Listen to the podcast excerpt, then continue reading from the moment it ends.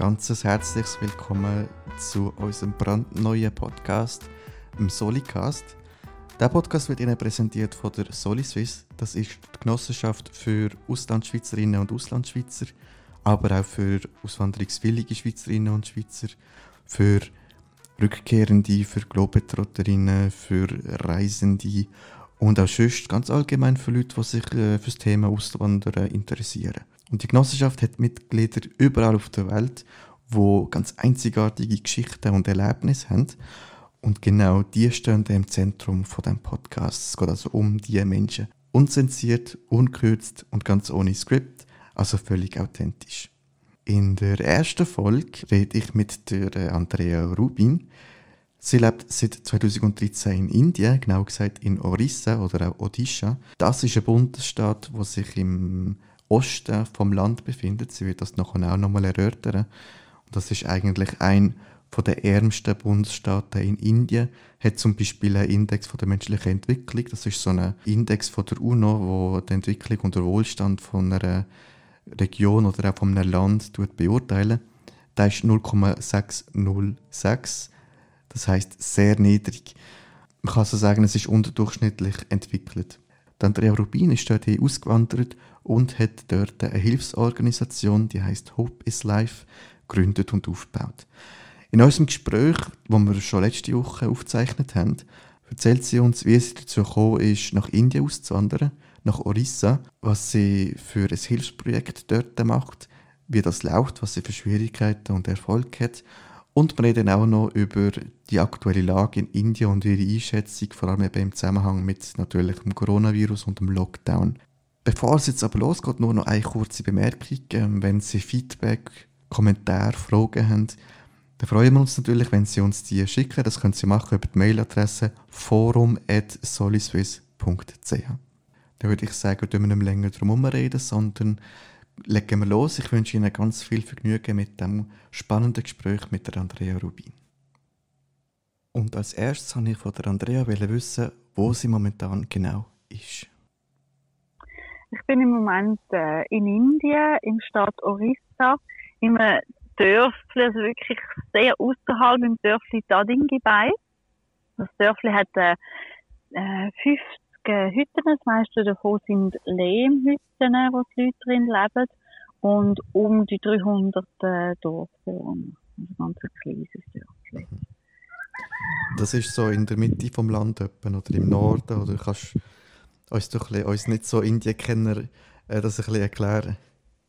Ja, klar. Ja, Orissa ist äh, in der Mitte im Osten und es ist halt nicht so bereist, weil es ist eins von der äh, einer der ärmsten Staaten in Indien und es hat auch äh, Maoisten, ist Maoisten betroffen, also äh, ja, Terroristen oder äh, nicht. Das ist jetzt ein bisschen schwierig. Andrea erwähnt hier Maoisten. Das ist eine gute Gelegenheit, um hier kurz ein paar Hintergrundinformationen reinzubringen. Sie bezieht sich damit auf einen Guerillakampf, der in Indien schon seit den 60er Jahren, vor allem im Osten des Landes, ausgetragen wird. Es geht hier um Maoisten, das heisst also um Kommunisten, die in Indien gerne die maoistische Revolution möchten durchführen möchten. Das ist schon ein langer Konflikt, der auch immer noch andauert, auch wenn es sich in letzter Zeit offenbar ein bisschen beruhigt hat. Und das ist eigentlich lange Zeit im Westen relativ unentdeckt gewesen, bis dann ab 2012 auch Menschen aus dem Westen dort entführt und zum Teil umgebracht worden sind. Wenn Sie mehr Informationen zu diesem Thema wollen, können Sie zum Beispiel bei Google unter Naxaliten-Aufstand suchen. Ja. Aber einfach, hat Maoisten, mhm. die Anschläge, teils Anschläge machen, Touristen, es ist erst eine Woche, dass Touristen entführt haben und so, darum ist es nicht so ein beliebtes Reiseort. Okay. Ja, darum kennt man das nicht so, genau. Ja. Und du, du bist momentan draußen, oder? Darum hört man im Hintergrund auch ein bisschen äh, der Hahn, der kleidet und so weiter. Ähm, ja, mal, genau. Kannst du mal beschreiben, was du jetzt gerade siehst? Ja, also ich bin draußen, weil ich habe, in der Hütte habe ich gar kein Internet. Also wenn ich Internet überhaupt überkomme, muss ich immer, äh, ja, suchen, wo, wo ich überhaupt genug Internet habe. Mhm. Und was ich jetzt, ja, was ich gerade gesehen sind, also eben die Hütten vom Dorf, ähm, dann äh, Palmen, ganz viele Tiere, also Geister, Kühe, äh, Hühner und äh, unser Skizcare äh, Kinderbetreuungszentrum ist auch auf meiner linken Seite, wo wir Kinder betreuen. Dann äh, ja, ist hügelige Landschaft, äh, sehr trocken momentan. Ähm, ja, so ein bisschen recht, also grün und braun gemischt. Mhm. Ja, und jetzt kommt gerade ein Hund rennen, der mich jetzt gerade anfällt. Nein, gar nicht. Das geht Genau in dem Moment kommt ein Hund auf die Andrea zugerannt und attackiert sie. Nein, so ist es nicht ganz gesehen. Der Hund hat einfach unbedingt mit ihr jetzt spielen und ist relativ hartnäckig gewesen. Nach einigem Feilschen hat Andrea es jedoch dennoch geschafft, ihn zu beruhigen und davon zu überzeugen, sie in Ruhe zu lassen. Nach dieser kurzen Unterbrechung geht es also weiter mit dem Gespräch. Als nächstes wollte ich von Andrea wissen, wie es denn dazu ist, dass sie dort in Orissa in Indien gelandet ist.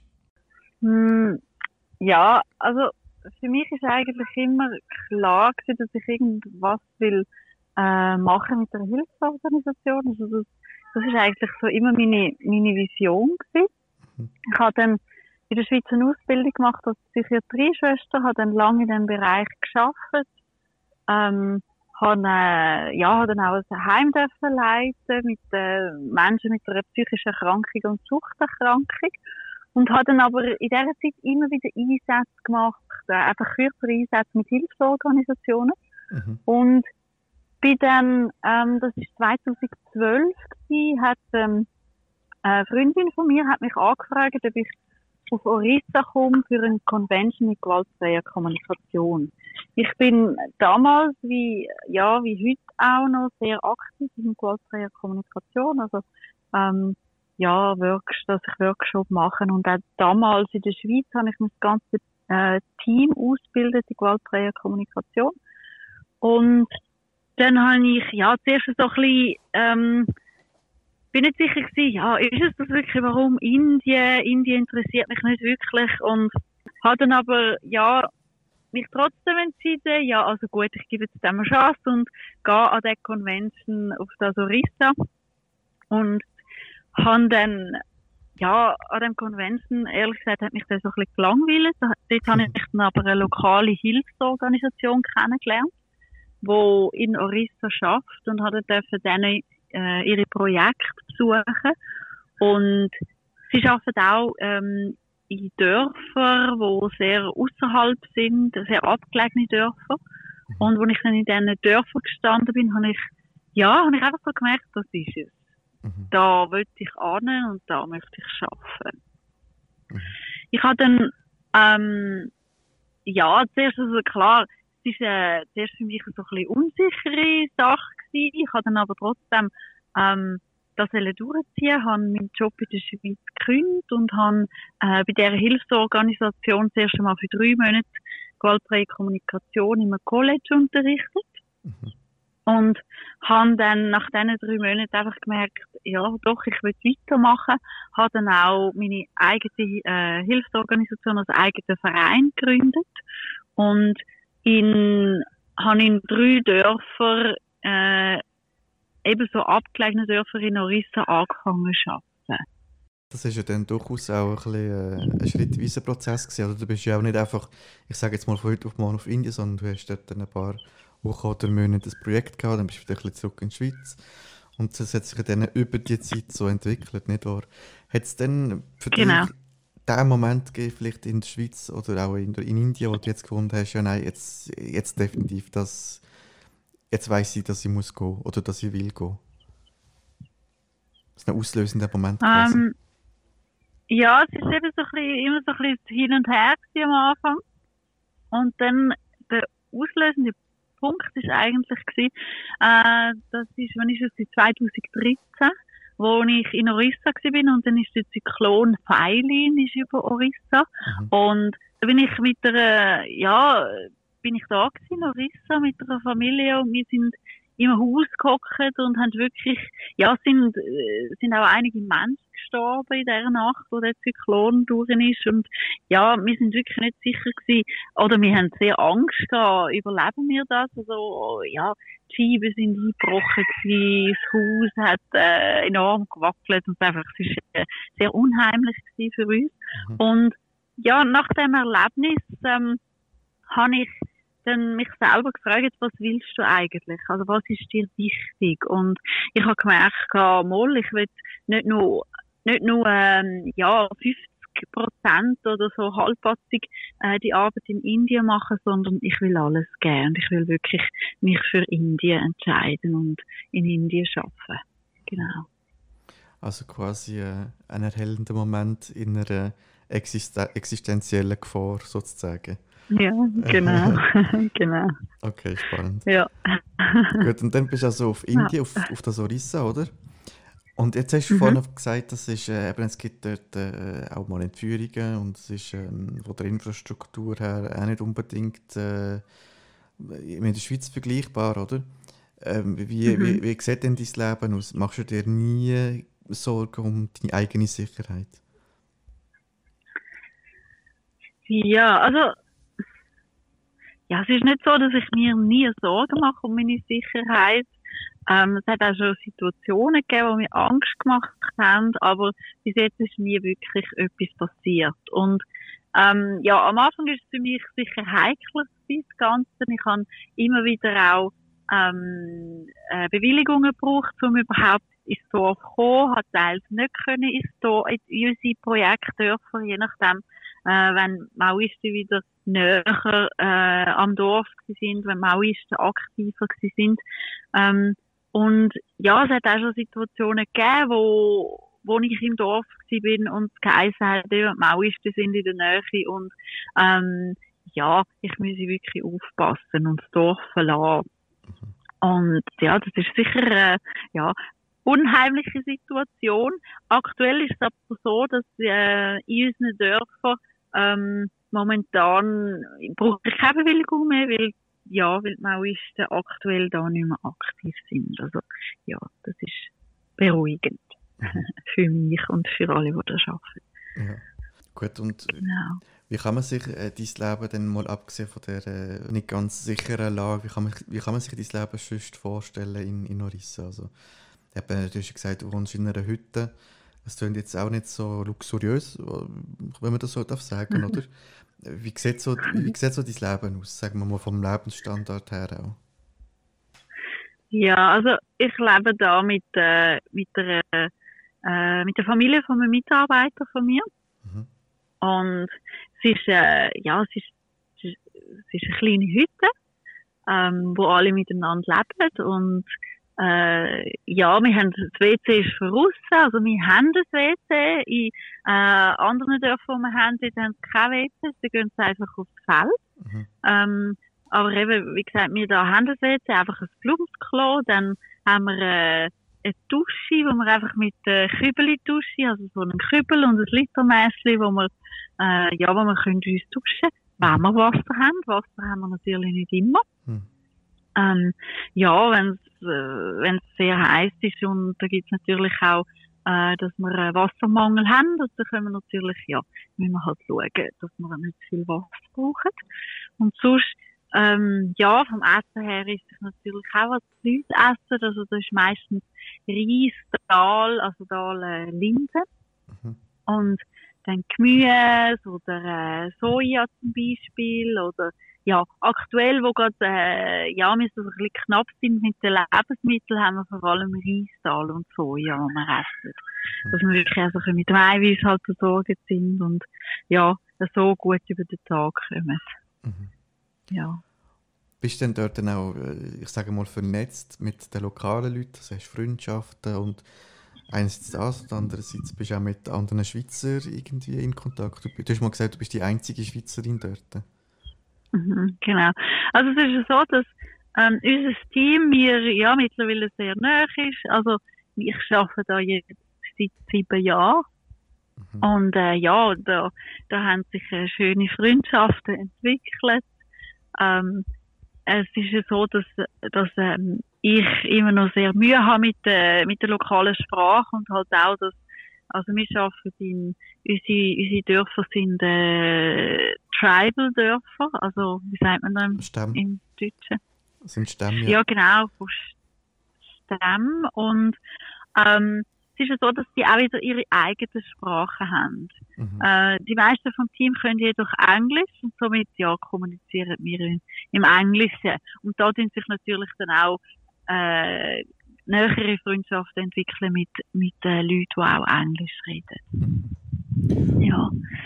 Und andere Schweizer, wie sieht es da aus? Bist du mit denen vernetzt? Hat es überhaupt andere Schweizer in der Nähe mehr oder weniger oder einfach allgemein in Indien? Ähm, also, in unseren Projekten da arbeiten keine, keine Schweizer, äh, Mhm. außer ich.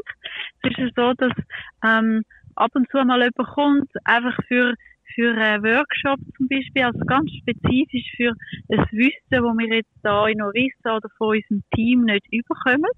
Also wir machen das ähm, ganz bewusst so, weil wir wollen unser Team stär- stärken, also das lokale Team. Alle, die da arbeiten, die sind äh, die leben selber in den Dörfern und tun für ihre eigenen Leute arbeiten. Und wir glauben auch, dass das einfach mehr Zukunft hat, so Mhm. Dass sie nicht äh, von Ausländern so abhängig sind.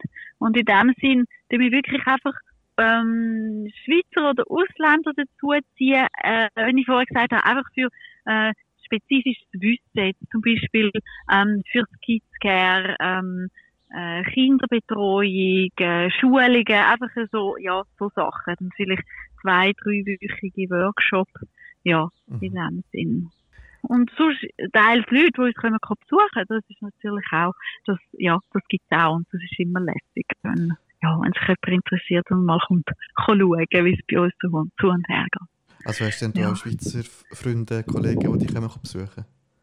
Also weißt du noch von deinem Ja, alten Leben gibt's. sozusagen? Ja, das gibt's, also wenig. Wir, wir haben auch Projekte in Nepal und dort ist es häufiger, dass die Leute kommen, weil, ähm, ja, halt Indien tönt immer noch so ein bisschen, äh, für die Leute so ein ich weiss gar nicht, so ein mehr, eher ein Abenteuer. Mhm. ähm, wenn, ja, oder eher so ein bisschen, ähm, ja, laut, viele Leute, unhygienisch, dass sich Leute halt eher so ein bisschen auf Nepal getrauen, wieder auf Indien. Mhm. Also ich habe weniger Besuch da in Indien. Und es ist halt auch so, dass, ähm, vor allem, wo wir noch Bewilligungen gebraucht haben, ist, ja, haben sich die einen halt auch zweimal überlegt, bis da anwenden kommen, auch wegen den Maoisten. Aber ich habe immer Freude, wenn mal jemand kann, ja, uns kann besuchen kommt. Das ist natürlich immer lässig. Absolut. Also, Andrea, jetzt haben wir gehört, wo du herkommst. Wir haben etwas über den Hintergrund gehört. Wir haben gehört, wie du auf Indien gekommen bist. Ähm, wir haben gehört, wie dort dein Leben ein bisschen aussieht. Jetzt, was wir noch nicht gehört haben, ist, was du eigentlich dort äh, machst, im Sinne von beruflich. Also, du hast ja dort quasi ein Hilfsprojekt. Ähm, möchtest du ein Genau. bisschen darüber erzählen, was das genau beinhaltet? Mhm, gern. Ähm, ganz am Anfang haben wir angefangen, gegen Gewalt an Frauen zu arbeiten. Und zwar haben wir Frauengruppen gebildet in unseren Dörfern, die sich regelmäßig getroffen haben und sich austauscht haben über Gewalt daheim und über Gewalt im Dorf und sich gegenseitig gestärkt haben. Ähm, es hat grosse Veränderungen gegeben in unseren Dörfern. Also in zwei Dörfern ähm, ja, haben wir keine Gewalt mehr gegen Frauen oder keine, ja, ich, ja, vielleicht 90 Prozent, Okay. kann ich sagen. Das ist also Also wirklich, wir haben, genau, wir haben einen sehr, sehr grossen Erfolg gehabt. Und im dritten Dorf dort, ja, sind wir immer noch fest, fest dran und dort halt auch mit den Jugendlichen, weil dort die Jugendlichen vor allem die sind, die sagen, wir wollen eine Zukunft ohne Gewalt. Mhm. Wir wollen eine Zukunft, wo ähm, ja, die Frauen nicht mehr geschlagen werden. Und da haben wir sehr viel Hoffnung äh, ja, für die zweite Generation. Ähm, ja, und Excuse, darf, ich, darf ich schnell fragen, wie, wie haben ihr denn das bewerkstelligt? Also sie die sind ja wohl kaum einfach angegangen und haben gesagt, so jetzt hört auf Frauen gegen Gewalt oder nicht aufgehört, oder? Mhm. ja, also wie ich vorher gesagt habe, wir haben mit Frauengruppen angefangen. Die Frauen haben sich regelmäßig getroffen und dort habe ich einen Teil von der gewaltfreien Kommunikation habe ich dort ähm, vom Modell habe ich dazu genommen. Also die Frauen haben über ihre Bedürfnisse angefangen zu reden, was sie eigentlich möchten und was sie brauchen. Also es klingt jetzt ganz simpel, aber ja, es hat wirklich, wir haben wirklich großen Erfolg mit dem gehabt. Oder immer noch. Ähm, und die Frauen haben einfach regelmäßig jede Woche sind sie zusammengehockt und haben über das geredet, was sie brauchen und haben sich somit dann auch getraut, in der Familie darüber zu reden. Mhm. Weil Frauen haben da nicht so viel zu sagen. Mhm. Und durch, durch äh, die Meetings haben sie sich gegenseitig gestärkt und haben Mut bekommen, um daheim das Ganze ansprechen. Und ich habe immer wieder gehört, dass Frauen ihren Männern einfach gesagt haben, hey, ich will nicht mehr geschlagen werden, ich will ein friedliches Leben haben daheim und nicht Angst haben, sondern ich will mich sicher fühlen und der Mann äh, ist ganz stumm gewesen und hat gefunden, aha, ja gut, dann tun wir das angehen und dann ähm, ja, tun wir, äh, mache ich das nicht mehr. Also es ist wirklich teils ganz simpel abgelaufen, aber natürlich nicht immer. Teils haben wir auch mit dem Team äh, immer wieder müssen zu, zu, den, zu den Leuten heimgehen und mit der Familie reden und halt Mediationen machen, wo dann auch länger gedauert hat. Und da gibt es Familien, die sind wir heute noch dran, immer wieder Gespräche und da gibt es teils ähm, ja, Wochen, wo es gut läuft und dann wieder nicht mehr und dann gehen wir wieder vorbei und dann tun wir es wieder anschauen. Manchmal ist auch Alkohol im Spiel. Mhm also dass äh, Männer trinken und darum auch die Frauen schlagen und dort sind wir auch halt dann äh, ja, an dem arbeiten und das mit den Männern anschauen und teils hören sie dann auch auf trinken, wenn sie wirklich auch sehen, dass das die Situation ändert, dass das auch positiv für die Familie ist. Und ihr habt nie ja. irgendwie, ich sage mal, äh, Backlash bekommen von den Männern, die dort im, im Dorf sind? Weißt du, im Sinne von, was mischt ihr euch da eigentlich ein? Ja, also ich bin extrem erstaunt, muss ich sagen. Ich habe, ich habe das von vielen Hilfsorganisationen, habe ich immer wieder gehört, ja, pass auf. Was, also, ja, es ist nicht so ungefährlich, die Arbeit. Und ich muss, ich muss sagen, ich habe nie, nie eine negative Erfahrung gemacht. Also vielleicht einmal, dass ein Mann aggressiv geworden ist, ähm, in, nicht mir gegenüber, aber vielleicht in, äh, ähm, ja, einfach, wo wir im Gespräch sind und äh, es ist so, dass wir ja im Team wir gemeinsam die Leute immer wieder haben können beruhigen und ähm, auch auf unsere Seite schlussendlich äh, am Schluss auf unserer Seite haben. Also die Leute sind sehr, sehr willig, um sich zu ändern. Also es ist immer so, bis jetzt jeder Mann, der schlägt, der Gewalt anwendet, wenn ich ihn gefragt habe, was sich für, ob er, ob er das Leben so weiter möchte oder, oder ob er Frieden in der Familie will jeder ähm, Weltfrieden. Hm. Also jeder sagt, ich will keine Gewalt. Meistens wissen sie halt auch nicht, wie sie das sollen angehen und wie sie das können beenden, das Ganze. Also wo, woher kommt denn das? Ist es Frust im Angesicht von der, vielleicht auch von der Armut oder was meinst du, was, was ist da der Grund, dass überhaupt die Gewalt entsteht?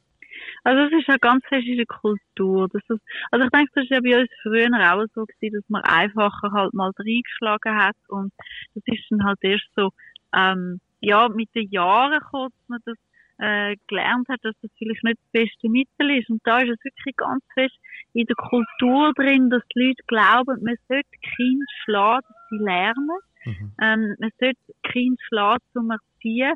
Und Frauen haben halt da einen äh, sind weniger wert wie die Männer. Und Männer müssen sozusagen Frauen erziehen. Mhm. Und wenn sie Frauen nicht schlagen, werden sie teils auch von ihren Nachbarn ausgelacht. Oder Nachbarn sagen ihnen, oder Familienmitglieder selber sagen, schlag deine Frau, erziehe deine Frau. Mhm.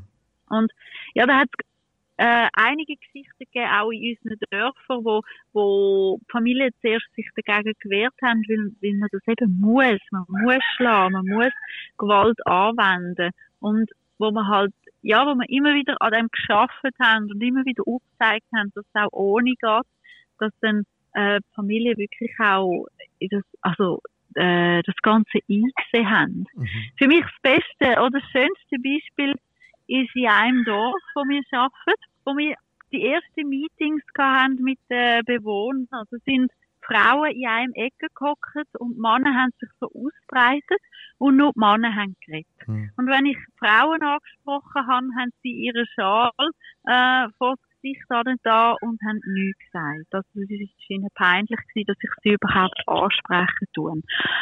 Dann nach, äh, ja, es dauert, es dauert lang, also nach, nach vier Jahren, ähm, bin ich im gleichen Dorf gesessen, habe wieder ein Meeting gehabt mit allen Bewohnern und dann ist mir plötzlich aufgefallen, dass die Situation ganz anders ist. Und zwar sind Männer in einem Ecke gehockt, Frauen haben sich verteilt mhm. und haben geschwätzt und geschwätzt und geschwätzt und geschwätzt. Und nachher habe ich das angesprochen und habe gesagt, hey, sehen die, wie sich das verändert hat? Das ist ja, ja, das ist ja schön. Und hat dann aber noch so gesagt, aber ich hoffe jetzt nicht, dass Mannengewalt erleben. die hocken jetzt alle im Ecken und sagen nichts. Das ist aber nicht die so. Haben dann aber, nein, nein, die haben dann alle gelacht und Männer haben gesagt, nein, nein. Sie, das, ja, das hat sich jetzt nicht, äh, ja, okay. das hat sich jetzt nicht genau umgekehrt, sondern, äh, ja, das ist jetzt einfach, dass sie dass sie äh, eingesehen, dass äh, Gewalt gegen Frauen, dass das wirklich nicht gut ist. Mhm. Ja. Ja, ja, also das hat für mich halt wirklich so äh, bildlich habe ich das dürfen erleben und hat sich das gezeigt. Genau. Absolut. Aber du sagst, du hast vorhin gesagt, ähm, dass mit der Sprache ist ein bisschen schwierig. Und vor allem, weil es je nach Dorf und Stamm nochmal unterschiedlich ist. Ist das für dich nicht ein ja, genau. Hindernis genau. gewesen, wenn du sagst, es ist vor allem um gewaltfreie Kommunikation gegangen, oder? Ja, also es ist so, dass vor allem mein Team äh, gewaltfreie Kommunikation von mir direkt erlernt und dann äh, ins Dorf reinbringt. Mhm. Und zwar, also klar, also für mich wäre es echt klar, würde ich sehr gern äh, jede Sprache da reden und das wäre ja, das wäre wär wunderbar. Jedoch sehe ich auch etwas Positives daran und zwar durch das, dass ich die Sprache nicht kann und äh, also ich verstehe, ich verstehe einiges, aber ich kann nicht wirklich reden. Mhm. Somit ähm, münd, muss das Team kommunizieren mit den mit den Dorfbewohnern. Das heißt, sie müssen rausgehen, sie müssen mit der Familie arbeiten. Und sonst denke ich, würden sie wahrscheinlich eher so ein bisschen mich vorschieben. Und so sind sie die, die, die die Arbeit machen. Also ich tue das Ganze im Hintergrund leiten, im Hintergrund koordinieren das Ganze. Und sie machen aber schlussendlich die Arbeit für ihre Leute. Und das ist eigentlich das auch, was wir, was wir möchten, ja. Und ähm, mittlerweile haben wir auch zum Beispiel unser Team, Team ähm, äh, Teamleiter. Er ist in der gewaltfreien Kommunikation, Kommunikation wirklich sehr ähm, sicher fängt und tut sogar selber auch äh, das Team unterrichten in dem und das so auch in die Dörfer bringen. Mhm. Also die gewaltfreie Kommunikation, mit dem jetzt angefangen, die haben offenbar massive Erfolg erzielt, aber mit dem ist es ja dann noch nicht fertig gewesen, oder? Dann sind noch weitere Projekte dazugekommen. Genau, ja, stimmt. ja, durch das, dass dass wir mit den Frauen angefangen haben zu arbeiten, haben wir dann auch, ähm, sind wir auch den anderen Problemen im Dorf näher gekommen. Wir haben dann, als erstes haben wir gemerkt, dass ganz viele Kinder verwahrlost sind. Es hat auch Waisen und halbweise Kinder rumgehauen in diesen drei Dörfern. Und dann haben wir zuerst ein Coaching haben wir aufgebaut und aus dem ist schlussendlich dann ein Kids Care geworden, wo alle Kinder aus dem Dorf ähm, äh, Betreuung bekommen haben von uns. Also das heißt, wir haben jetzt in zwei Dörfern haben wir je ein Kids Care und im einen äh, haben wir 35 Kinder und im anderen 65 Kinder, wo wir auch werden in Zukunft mehr Kinder dazu nehmen. Mhm. Und zwar ähm, gehen die Kinder tagsüber gehen sie in die Schule und nach der Schule kommen sie ins Kids Care, machen Aufgaben, lernen zusätzliche ähm, äh, lernen noch zusätzliche Stoffe dazu und kommen bei uns Nacht über. Und ganz wichtig, was sie, was sie auch lernen, ist ähm, der Umgang miteinander. Also der Umgang, zum Beispiel Problemlösung ohne Gewalt, wo sie daheim halt ähm, ja nicht so lernen. Oder also sie äh, oft Situationen oder Probleme mit Schlagen lösen und im Kidscare lernen sie darüber zu reden und was gibt es für andere Möglichkeiten als Gewaltanwendung. Mhm. Und wie ich vor, vorher schon gesagt habe, Ernährung, also sie kommen bei uns Essen über und das ist ganz wichtig. Also in unseren Dörfern, wo wir, ähm, wo wir tätig sind, dort ja, müssen die Leute teils hungern. Also wir haben auch schon Kinder aufgefunden, die wirklich am Hungertod nahe sind und somit können wir das auch umgehen. Also, dass Kinder müssen Hunger haben, dass sie, dass sie bei uns, ähm, ja, gute Ernährung überkommen und so auch, ja, mit vollem Bauch ins Bett können. Mhm. Dass satt ins Bett können, ja dann haben wir natürlich, ja, Gesundheit ist da natürlich ein Riesenproblem, gell. Das, ähm, ja, kann man sich ja vorstellen, eben, wenn die Ernährung, äh, ja, Mangelernährung da ist und eben gerade auch sehr große Armut, äh, und ja, sehr heiß und wir haben sehr viele Krankheiten. Also Malaria, ähm, Tuberkulose, Typhus, ähm, äh, Dengue-Fieber, das sind einfach ja jetzt mal einige Erkrankungen, wo, wo bei uns äh, gang und gäbe sind. Mhm. Und somit haben wir auch angefangen, unsere Leute ähm, kostenlos zu behandeln. Also wir tun äh, äh, Untersuchungen anbieten und Leute kostenlos behandeln. Auch äh, sie ins Spital begleiten, wenn sie Operationen müssen machen müssen, die jetzt zahlen, die dort auch die ganze Familie begleiten in diesem äh, Prozess. Ähm, ja. Also, aber das heißt, ihr arbeitet im Bereich Gesundheitsvorsorge, ihr arbeitet im Bereich Kinderbetreuung und Erziehung, auch wenn man so will, gewaltfreie Kommunikation. Genau. Könnt ihr da mit genau. der Regierung zusammenarbeiten oder sind ihr quasi völlig auf euch alleine gestellt? Mhm. Ähm, ich bin jetzt gerade am überlegen, also wir, ja, wir tun in dem Sinne mit der Regierung zusammenarbeiten mit den Schulen. Wir haben mit den Schulen einen Austausch, mit den Schulen Kontakt. Dort ist aber so, dass oft halt Schulen gar nicht so interessiert sind.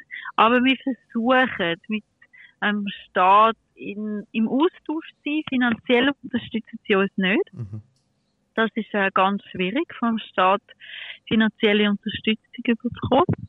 Äh, ähm, sonst, ja, muss ich sagen, also, äh, gerade was gesundheitlich anbelangt, da hat ähm, 60 Kilometer entfernt ist der nächste staatliche Spital und der ist also skandalös kann ich jetzt einfach mal sagen. Ähm, die Leute werden nicht wirklich, ja, die Leute werden nicht wirklich ähm, betreut, nicht behandelt, werden heimgeschickt, ähm, schwer krank, ähm, werden nicht in andere Spitäler überwiesen, wenn es nötig wäre. Also ja, es ist ganz schwierig, ähm, mit diesen Spitälern zusammenzuarbeiten. Wir haben 18 Kilometer von unserem Dorf ein Privatspital, ein christliches äh, Privatspital, wo ja, wo wir besser können zusammenarbeiten können, ist aber auch nicht ähm, äh, wie soll ich sagen, auch nicht das Gelbe vom Ei.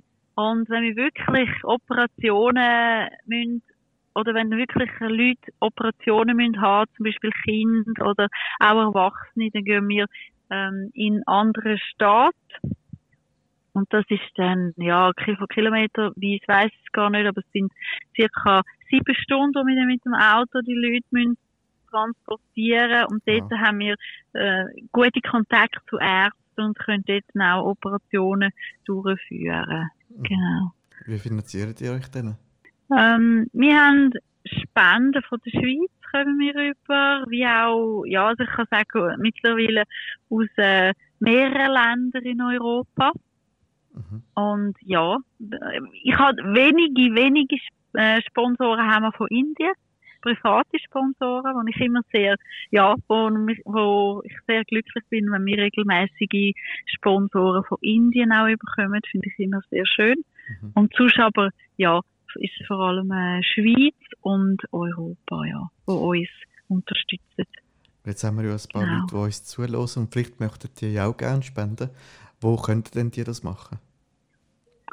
Ja, wir haben eine Homepage ähm, www.hope-is-live.ch und dort finden wir die Angaben für unser Spendenkonto. Und ja, da dürfen wir sehr, sehr gerne unterstützen. Wir sind um jede Unterstützung froh. Sehr gut, das tun wir natürlich dann auch verlinken. Ähm, du los jetzt eine Frage, die sich bestimmt viele Leute stellen. Du hast vorhin von der Gesundheitsversorgung äh, geredet und auch, dass das nächste Spital 60 Kilometer weit weg ist, also das staatliche Spital, mhm. wo aber mhm. dann auch schwerkranke Leute wieder abweist. Jetzt, äh, momentan genau. haben wir gerade eine Pandemiesituation, oder der Coronavirus ist überall auf der Welt. Momentan, wenn man in der Schweiz Nachrichten über Indien irgendetwas hört, dann ist es meistens im Zusammenhang mit dem Lockdown, oder? Wo aufs, mhm. aufs ganze Land gilt. Wie, wie ist mhm. bei euch die Lage allgemein und äh, merkt ihr etwas auch vom Lockdown? Die Situation bei uns ist momentan sehr schlecht und zwar nicht wegen Corona selber. Also wir haben äh, äh aktuell in Orissa selber haben wir äh, 20 Corona-Fälle. Ob die Zahl wirklich, ähm, ob man sich wirklich auf die Zahl kann verlassen, ist fraglich, weil Indien anscheinend sehr wenige Tests macht und auch sehr wenig Tests hat. Aber ja, das ist mal dahingestellt. Da nochmal eine kurze Bemerkung im Nachhinein. Andrea hat sich äh, in der Zwischenzeit nochmal bei mir gemeldet per WhatsApp und hat gesagt, dass sich mittlerweile die Situation um die Tests ein bisschen verändert hat. Mittlerweile sei die Regierung stärker am Testen und würde die auch in unterschiedlichen Regionen zur Verfügung stellen. Aber der Lockdown ist ganz, ganz schwierig für unsere, für unsere Leute in den Dörfern, weil die meisten Leute in unseren Dörfern sind Taglöhner, das heißt, sie arbeiten, ähm, was sie heute, oder von dem, was sie heute arbeiten, von dem leben sie morgen.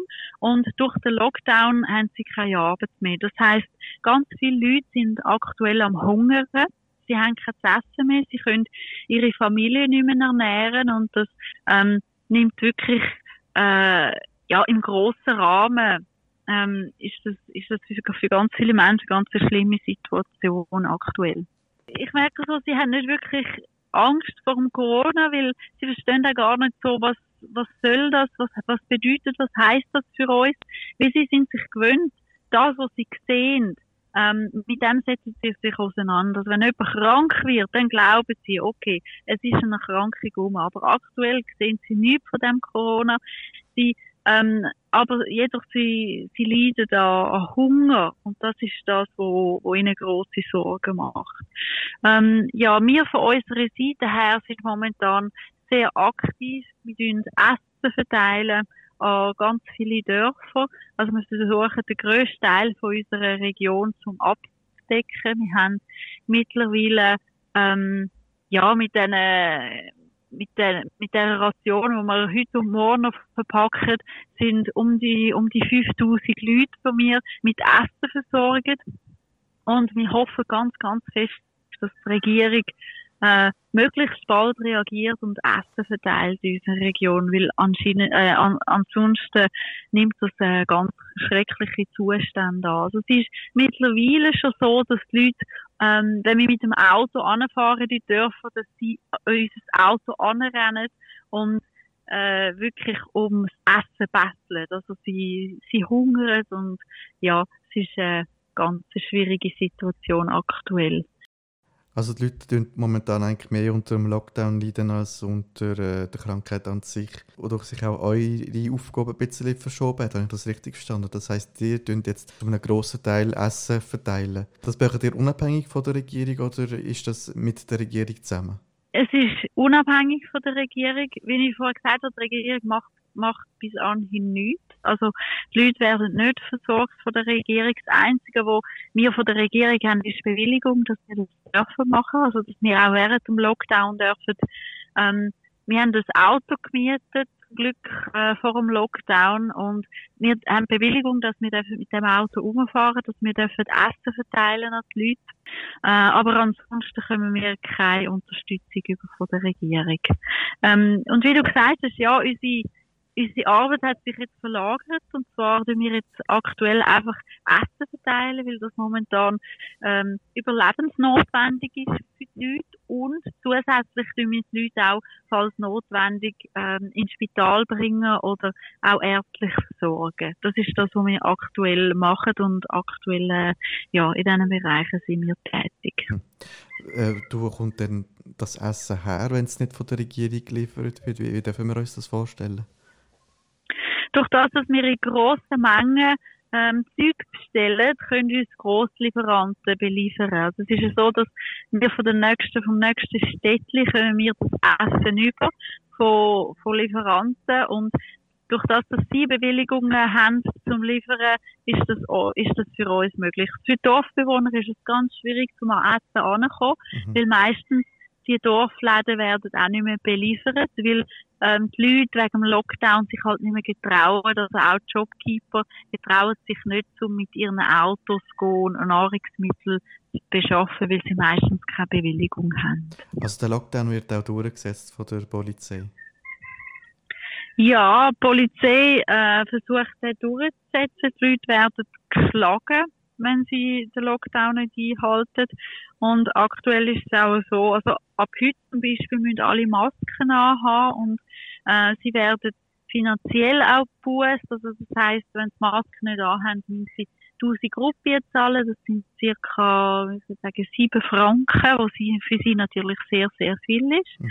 Und ähm, falls sie rausgehen und die Polizei sie aufgreift, also die Polizei droht mit Gefängnis. Ich weiß nicht, ich weiß nicht, was ist die Regel, was wirklich äh, die Realität ist, wie dass sie gestraft werden, das weiß ich nicht.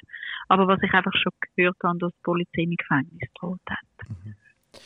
Gut, jetzt genau. leiden die Leute offensichtlich schon enorm unter dem Lockdown an sich, was ja nur die Reaktion ist auf das Virus wenn sich jetzt das Virus wirklich würde verbreiten das wäre äh, eine Katastrophe mit Ansage, oder? Ja, das wäre katastrophal. Also ich muss sagen, ich versuche nicht häufig daran zu denken, weil wenn der Virus da in unseren Dörfern würde ausbrechen, das wäre, ja, wie du sagst, katastrophal. Und zwar haben wir ähm, äh, circa 60 Prozent der Familie in dieser Region haben Kinder mit Sichelzellanämie. Das ist eine Erkrankung, wo die roten Blutkörper eine Sichelform annehmen und die Kinder haben ganz schlechtes Immunsystem und die werden natürlich hoch gefördert. Also, und äh, ja, und dann, was noch dazu kommt, ist die ganze Mangelernährung von, den, von vielen Dorfbewohnern, die natürlich auch dann, äh, ja, mehr, also eher gefördert werden durch den Coronavirus.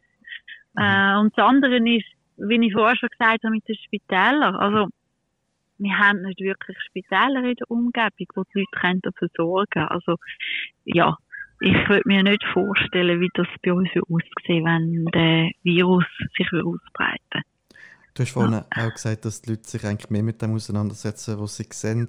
Das Virus momentan aber nicht sichtbar ist. Das heisst, ähm, die ganzen Regeln, die ganzen Hygieneregeln und Social Distancing sofern sie überhaupt umsetzbar sind. Ähm, mhm. Da ist man auch nicht unbedingt sensibilisiert, oder wie kann man sich das vorstellen? Ja, also wir versuchen ganz viel äh, Awareness, Awareness, äh, was ist das im Bewusstsein. Ähm, genau, wir, wir, versuchen ganz viel äh, Bewusstsein zu erarbeiten mit den Dorfbewohnern. Und ähm, aber ja, es ist, es ist relativ schwierig. Also ich denke, es ist ein guter Zug von der Polizei, ähm, dass mit der, das müssen Masken anlegen, weil ich denke, nur durch das, dass sie, sonst müssten den Bus zahlen, und sie auch Masken anlegen. Mhm. Ähm, ja, und sonst mit der Hygiene, also wir versuchen wirklich immer wieder ihnen zu sagen, dass sie sollen regelmäßig Hände waschen, dass sie sollen Masken tragen, dass sie sollen, äh, dass sie nicht sollten viel aus dem Dorf gehen, aus den Häusern ist schwieriger, weil, wie ich gesagt habe, die meisten leben in einer Lehmhütte und das Leben findet eigentlich draussen statt. Also das WC ist draussen, sie tun sich draussen duschen, also es ist draussen kochen meistens auch, also es ist gar nicht möglich, wirklich in der Hütte zu bleiben. Aber wir versuchen, dass sie wenigstens im Dorf bleiben und nicht aus dem Dorf gehen und auch nicht Leute von anderen Dörfern in unser Dorf können. Was wir auch machen, also wir haben Masken verteilt, was jetzt ja auch sehr wichtig ist, das könnte sie ja gar nicht einhalten, die mhm. neue Regelung. Und auch Säufen tun wir regelmäßig jeder Familie verteilen, dass sie wirklich die Möglichkeit haben, überhaupt, um ihre Hände auch waschen. Mhm. Wie sieht es mit, äh, mit der Information aus? So wie, wie informierst du dich? Einerseits, wie informierst du dich über die Schweizer Medien, über die indischen Medien? Und wie, wie sieht eigentlich die Informationspolitik von der Regierung aus? Also Fühlst du dich von der Regierung gut informiert über das, was momentan in Indien gerade in diesem Zusammenhang abläuft? Ja, also ich werde informiert von Freunden, jetzt hier in der Umgebung, also wo auch in Orissa selber leben, vom Team. Ähm, dann allgemein in Indien finde ich, ja, die Regierung informiert die Leute. Die Leute wissen, äh, um was es geht. Die Leute wissen auch, ähm, was sie müssen einhalten was sind die Regeln. Jetzt zum Beispiel gerade heute ist äh, die Information gekommen, dass der Lockdown äh, auf ähm, den 30. ausgeweitet wird. Also bis anhin wäre es bis zum 14. April gewesen. Jetzt ist es bis zum 30. April. Mhm. Und ja, was das, äh, wo dass ich Bedenken habe, wo dass wir gut informiert werden, ist über die Anzahl der erkrankten Leute. Weil, wie ich vorher schon gesagt habe, dass ähm, Indien viel zu wenig Tests hat und viel zu wenig Tests auch durchführt dementsprechend. Und somit weiss ich halt nicht, wie man sich wirklich auf die Zahl kann verlassen kann, wie viele Erkrankte wir mittlerweile in Indien auch haben. Mhm. Ja, und ich selber hole mir die Informationen die ich möchte, die ich brauche, hole ich mir entweder von, ja, von Freunden aus der Schweiz, wenn ich es weltweit wissen wenn ich wissen was sehen Sie über Indien, wie sind Sie über Indien informiert, was kommt dort, was kommt bei uns oder bei uns in der Schweiz über die News äh, von Indien oder sonst eben, wie ich gesagt habe, über Freunde, ja, ja die in Orissa leben. Vielleicht auch Freunde, die in Städten leben in Orissa, die besseren Zugang haben zu News auch. Ja, mhm. also weil wir da kommen, also wir haben, es hat glaube ein Fernseher im ganzen Dorf ja. und ja, ist eigentlich immer wirklich gut äh, äh, guten Empfang und dass er wirklich auch Nachrichten schauen und ja. Und wie beurteilst, ja. beurteilst du das, was wir in der Schweiz über Indien so erfahren? Ist das, ist das korrekt? Ist das authentisch?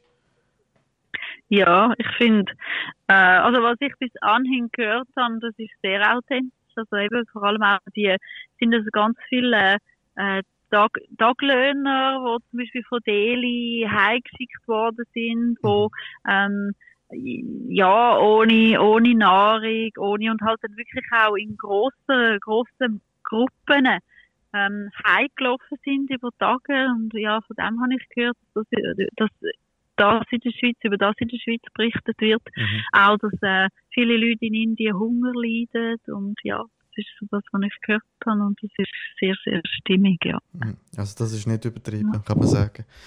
Gut, also im Angesicht von der Corona-Krise sehen äh, die Aussicht jetzt nicht allzu rosig aus.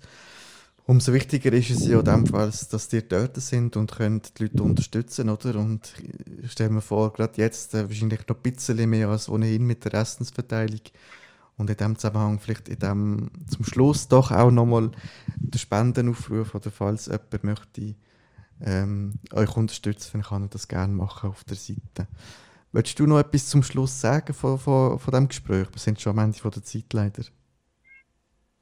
Ja, also ja, ich bin sehr dankbar, dass, dass ich dürfen über äh, ja über die ganze Situation berichten und ja für mich auch, oder wer wer bereit ist, uns finanziell zu unterstützen, wir können jede Hilfe brauchen und wir sind äh, um jede Hilfe sehr sehr dankbar. Das ist unser Gespräch mit der Andrea Rubin in Indien, in Orissa. Hier nochmal kurz der Hinweis, falls Sie mehr Informationen über Ihr Projekt wollen und vielleicht auch Sie unterstützen möchten, können Sie das machen. Mehr Informationen finden Sie unter Ihrer Homepage hope-is-live.ch. Den Link finden Sie auch im Begleitartikel zu diesem Podcast. Das wäre also die erste Folge vom Solicast gesehen. An dieser Stelle gerne nochmal der Hinweis, dass Sie gerne jegliches Feedback, Fragen, Kommentare uns können zukommen lassen an die E-Mail-Adresse forum.soliswiss.ch. Wir freuen uns über jegliche Kommentare. Ich hoffe, es hat Ihnen gefallen. Falls ja, würden wir uns freuen, wenn Sie den Podcast weiterempfehlen und teilen. Und sonst hören wir uns in Folge 2. Machen Sie es ganz gut und bleiben Sie gesund.